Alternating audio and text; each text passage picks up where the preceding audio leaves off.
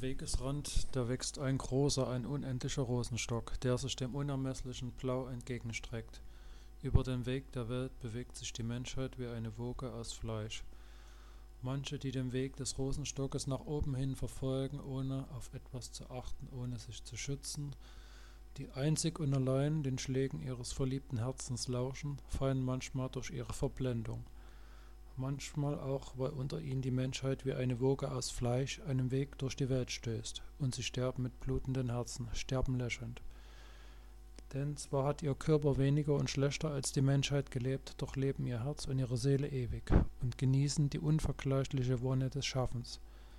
Der stechende Schmerz des Rosendorns behagt ihnen dennoch, und während sie schlafen, bitten sie Gott, dass er sie aufs Neue auf die Welt brächte, um an dem gleichen Dorn zu sterben, am Wegesrand, da wächst ein Rosenstock.